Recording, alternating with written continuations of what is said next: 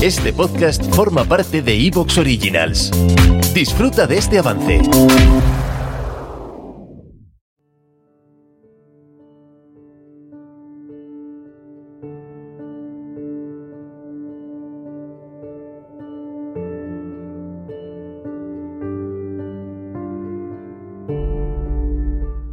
Extremadura es una región que vamos a encontrar en el suroeste de España, que es conocida por sus paisajes naturales impresionantes, y su rica historia y su legado cultural.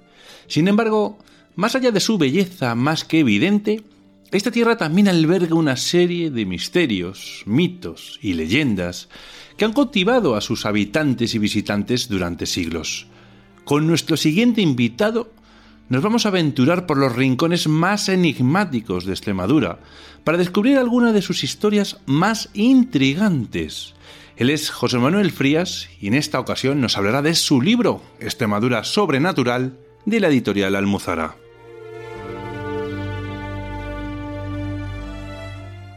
Muy buenas, José Manuel, ¿qué tal? Bienvenido de nuevo por Misterioso Universo de la Red. Hola, ¿qué tal? Un placer estar contigo y hablando además de estos temas que tanto me apasionan como es el mundo del misterio. Desde luego que lo es, José Manuel. Bueno, te presento un poquillo y empezamos ya, si quieres, con esta eh, mágica comunidad como es la de Extremadura. Te dedicas al periodismo de investigación desde hace tres décadas, eres presentador, reportero, guionista, asesor y corresponsal de multitud de medios de comunicación, de radio y de televisión con tantos años que llevas dedicándote a esto del misterio, seguramente vas a tener muchas anécdotas que te han dejado sin palabras. Así que, ¿te has encontrado alguna vez con algún caso que te haya hecho darle más vueltas de lo necesario porque no le hayas encontrado una explicación racional? Bueno, la mayoría. Yo creo que cuando investigamos historias de este tipo eh, podemos elucubrar mucho pero nunca conseguimos una, una, respuesta, ¿no? Fíjate que llevamos tantísimo tiempo intentando saber, por ejemplo, si hay vida después de la muerte y todavía no, no tenemos una prueba palpable, ¿no? Que podamos poner sobre, sobre la mesa de operaciones, ¿no? Pero sí es cierto que te vas tropezando con muchas pequeñas evidencias y para mí muchas pequeñas evidencias eh, conforman una gran evidencia. Entonces, bueno, al final empiezas a intuir que sí, que hay algo después de la muerte y que hay vida inteligente fuera de nuestro planeta y que a veces ocurren fenómenos eh, extraños vinculados con el mundo de la religiosidad, aunque no tengan explicación. Entonces yo creo que en la mayoría de los casos, aunque más o menos, como te digo, podemos intuir, realmente nunca hay una, una respuesta completamente palpable. Pero yo creo que eso es, en cierto modo, lo que le da encanto al mundo del misterio porque es una forma de eh, intentar luchar contra algo que es muy complicado, que es dar explicación a cosas que no, que no la tienen. Entonces, casos eh, que me hayan sorprendido especialmente, pues muchísimos, ¿no? Yo creo que sobre todo aquellos en los que eh, hay, digamos, un, caso casi cerrado, casi redondo, como yo digo, ¿no? Cuando te tropiezas con personas que han vivido fenómenos paranormales en un lugar determinado y en ese momento te quedas un poco estancado en la investigación porque no sabe de dónde proviene esas, esa fenomenología y luego con el paso del tiempo descubres un documento, un recorte de prensa, algo que te explica eh, algún tipo de acontecimiento luctuoso del pasado es el momento en el que empiezas a atar cabos y te das cuenta de que eh, esos acontecimientos tristes, trágicos, de muertes violentas, son los que en cierto modo han provocado o han detonado la fenomenología, ¿no? Y yo creo que me sorprendo más con estas historias, donde al final encuentras una clave, que con las que no, ¿no? Porque es una satisfacción tremenda el, el luchar por buscar algo y al final encontrarlo y a veces de la manera más insospechada o más casual. Muy bien, bueno, eh, eres natural de Málaga. Entonces, ¿qué hace un malagueño que se sienta tan atraído por una comunidad como la de Extremadura y que se interese sobre todo por tantos casos como para llevar a cabo este trabajo de Extremadura sobrenatural?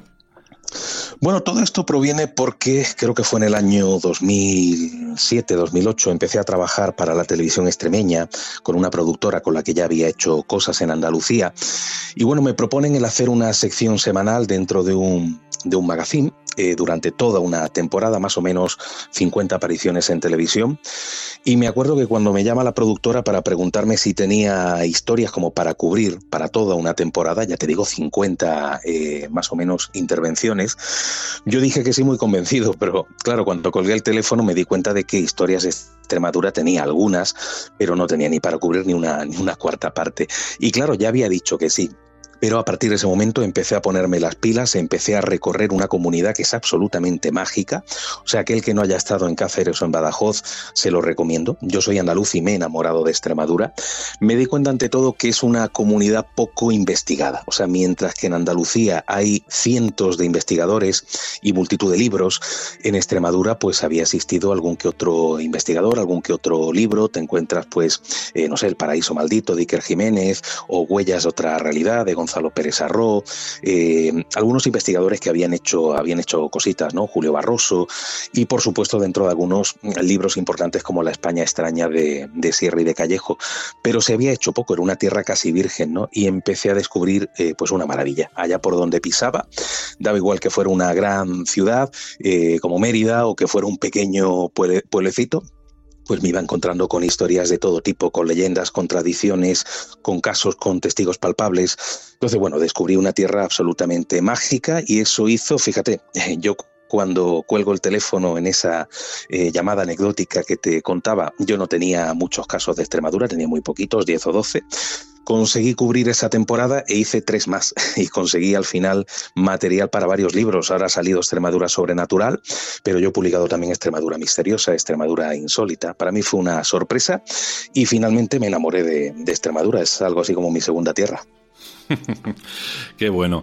Bueno, pues Manuel, ¿qué te parece si nos marchamos hasta la, localidad de Olivenza, donde vamos a encontrar el convento de San Juan de Dios, cuyos inicios pues marcaron este enigmático edificio? Pues sí, la verdad es que Olivenza, fíjate, es un, es un municipio eh, pequeñito, es un municipio, bueno, no excesivamente pequeño, pero que para ser un pueblo la verdad es que tiene muchísimas historias. Y es cierto que este convento, que fue mm, escuela de teatro y danza cuando yo estaba investigando por aquella zona, ya no lo es, ahora creo que es una hospedería cuando yo voy la primera vez, me habían hablado de que eh, pues había estudiantes y había profesores y empleados que habían vivido experiencias extrañas, pero yo fui un poquito receloso, ¿no? Porque cuántas veces me han dicho, oye José Manuel, en tal edificio, en tal lugar, en tal paraje ocurren sucesos de todo tipo, y luego te llegas y, la gente te dice que no, que son habladurías, ¿no? Entonces a veces uno va con un poquito de miedo. Y yo pensaba que al entrar en este, en este antiguo convento, en esta escuela de teatro y danza, pues prácticamente me iban a echar de allí a patadas, ¿no? Diciéndome que, todo formaba parte de la leyenda pero me llevé la sorpresa de que no. Empecé a hablar con profesores, entre ellos con la profesora eh, Eulalia, Eulalia Martínez, jefa de estudios además, y, bueno, empecé a descubrir un caso que es, que es alucinante, porque aquí hablamos de muchísimos testigos, no hablamos de un caso aislado. Pero estamos hablando, y antes te mencionaba el tema de, de cómo a veces los sucesos trágicos del pasado influyen ¿no? en la fenomenología que ocurre hoy día. Hablamos de, de, un sitio con mucha historia. Ya a principios del siglo XVI era, como tú bien decías, un convento de monjas clarisas, pero es que además en el siglo XVII, a mediados del siglo XVII, en plena guerra de, restauración entre España y Portugal, pues se convierte en otro convento, o sea, pasa a ser eh, convento de la Orden de San Juan de Dios. Pero más importante todavía es cuando eh, durante dos siglos se convierte en hospital militar, o sea, en un hospital donde eh, la gente sufría, donde a veces operaba sin anestesia, donde llegaban militares, soldados en condiciones bastante lamentables, con lo cual nos encontramos con ese residuo de sufrimiento del pasado.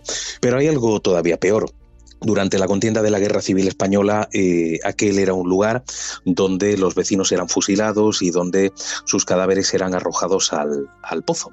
De hecho, cuando en 1998 empiezan a hacer las obras de remodelación para convertir el, antiguo convento en una escuela de, teatro, empiezan a aparecer cadáveres por todas partes. De hecho, eh, recuerdo como me comentaban que durante la instalación del ascensor, pues aquello era una cosa horrible. O sea, empezaron a salir cuerpos de todo tipo, cadáveres emparedados y recuerdo la imagen de un cráneo que había sido atravesado por la raíz de un naranjo, ¿no? Eh, entonces, bueno, es un, es un sitio que parece que tiene mucha carga y posiblemente, o sea, carga histórica, carga de sufrimiento y posiblemente eso es lo que ha provocado que, que durante muchísimo tiempo, posteriormente, tanto estudiantes como profesores hayan vivido situaciones bastante impresionantes. Muy bien, bueno, pues como nos has comentado, empezaron las reformas empezaron a aparecer cadáveres y como muchos de estos, de estos sitios, bueno, pues es cuando, cuando empieza a aparecer toda esta fenomenología. Así que esto, estas renovaciones, si no recuerdo mal, empezaron en el año 1998 Y es cuando este edificio empezó a, ver esas cosas que, bueno, que nos, que nos atraen. Así que cuéntanos qué es lo que empezaron a ver en esta escuela de arte. Pues un poco de todo. Fíjate, hay, hay acontecimientos que han sido muy llamativos, que son comunes, ¿no? Con otros eh, lugares de este tipo, antiguos conventos.